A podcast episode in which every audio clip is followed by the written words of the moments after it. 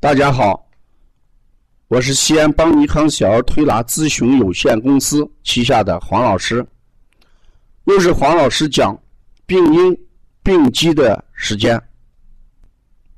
西安邦尼康小儿推拿咨询有限公司以传承创新、推广践行小儿推拿为使命，在传统小儿推拿的基础上，率先。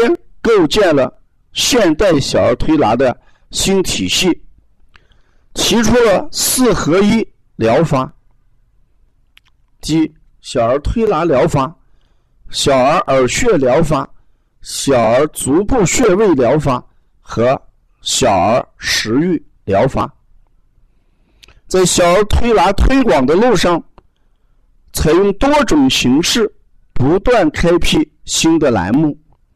现推出黄老师讲病因与病机，旨在从疾病的病因、病机着手，揭示疾病的真相，传播现代小儿推拿疾病预防和治疗的新理念。本栏目分两部分，第一部分讲病因学说十五讲。第二部分讲脏象与病机学说十五讲，一共三十讲。今天是第一部分讲病因的第十四节课，就是病理产物性的病因，叫病理产物性的病因之淤血治病，淤血。就是人体内血行障碍、血液凝聚而形成的一种病理产物。那淤血的形成一般有这么几个方面：气滞而致瘀。经常说“气为血之帅”，气行则血行，气滞则血瘀。所以，一个人由于受了外邪的阻闭，或者由于情志的郁结，导致气机不畅的时候，就会出现什么体内的运行而形成瘀，这就叫气滞致瘀。还有一个是气虚致瘀，血液正常的循行。一定要靠气的推动和统晒。气虚的人，一方面无力的推动血液的运行，导致血行迟滞、迟滞，就是走得慢一些，而形成淤血；另一种是气虚不能统晒血液，而导致了血呢溢于脉外而淤血。一个是走得慢了，淤堵在那个地方，就和交通堵塞一样；一个呢是血不能比气统摄在血脉里面，而溢于外，而淤在外面，这是气虚。还有因寒而致瘀，我们说热得血行，就是血啦得热则行，得寒则凝。所以，人呢，血凝的原因就是体内阴寒内盛，导致这个脉道是连缩，就是痉挛而缩，所以这个血液呢就会凝滞，运行不畅，导致致瘀。所以我们经常讲是血受寒则凝结成块。第四一个原因就是血热。治愈。刚才说寒治瘀，这时候为什么又讲热治瘀呢？因为外感火热之邪，如果外感这个热盛的时候，热盛而化火，就会入于人的这个营血系统，血瘀热互结，导致了血液粘稠，因为血热相。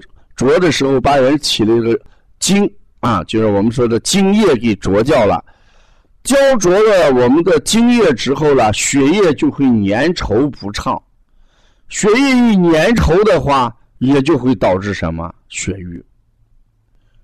第五一个原因就是什么？出血，就是血出而形成的血瘀症，各种这个外伤、刀伤呀，啊，都会导致人的淤血。那么淤血治病的特点是什么？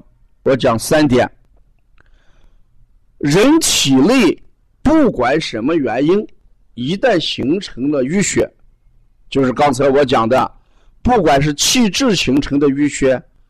还是气虚形成的淤血，还是寒形成的淤血，还是热形成的淤血，不管是什么原因形成的，一旦形成了淤血，那就会有以下三个特点。你看，第一个特点，淤血具有阻滞气机的作用。刚才我讲，痰饮能阻滞气机，淤血。照样能够阻滞气机，一旦阻滞气机，那就会形成人的运行气机运行不畅，就会导致多种疾病。这是阻滞作用。第二一个呢，一旦形成淤血，它就阻碍血脉的运行。就像一辆车坏在路中间，堵起来了，那其他车就不好走。所以淤血阻滞到影响到人的血脉运行，这样的话，淤积于肝就会表现在人这个什么胸胁胀痛；淤积于心，则会就是出现什么心痛、心绞痛。这是第二个特点。这个瘀还会影响新的血液的生成。当这个淤血阻滞人体的时候，失去了对机体的濡养和滋润作用。若日久不散，就会严重的影响气血的运行。脏腑失去了濡养，功能就会失常，势必影响新的血液的形成。所以我们有一句话叫。淤血不去，心血不生。久瘀的人一定会出现肌肤呀、毛发不荣，淤血内滞就阻挡起来，血虚不容毛发。所以我们说，就血这个血瘀不去的话，心血不生。嗯，这就是我们讲淤血治病的特点。所以一个人。要不产生体内的淤血，首先要保证情志要畅通。前面我讲过，人这个情志很很重要，你这个情志不畅，就会导致你这个气机出现了问题。所以我们人一定要有一个很畅的气质啊。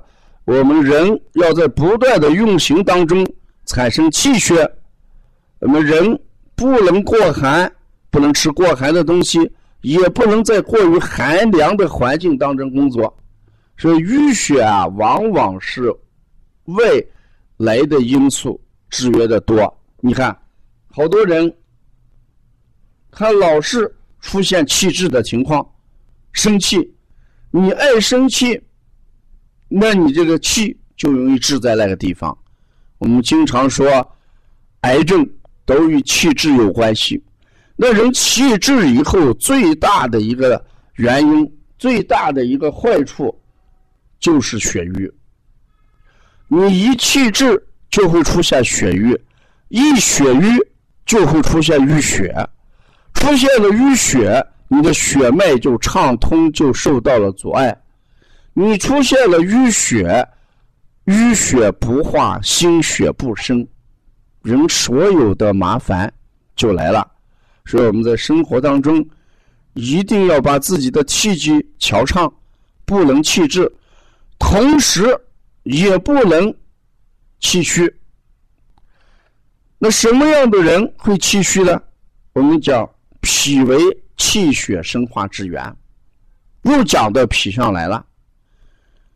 脾胃虚弱，气血生化无源，气虚，血行慢则滞，血不能统摄于血脉之中，溢于外则瘀。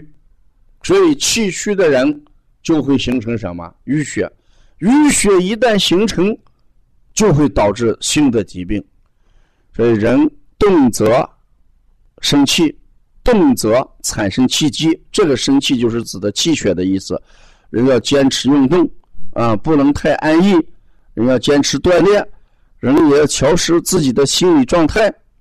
如果你不调试自己的心理状态，你就会出现气滞。如果你呢不能很好的去锻炼自己。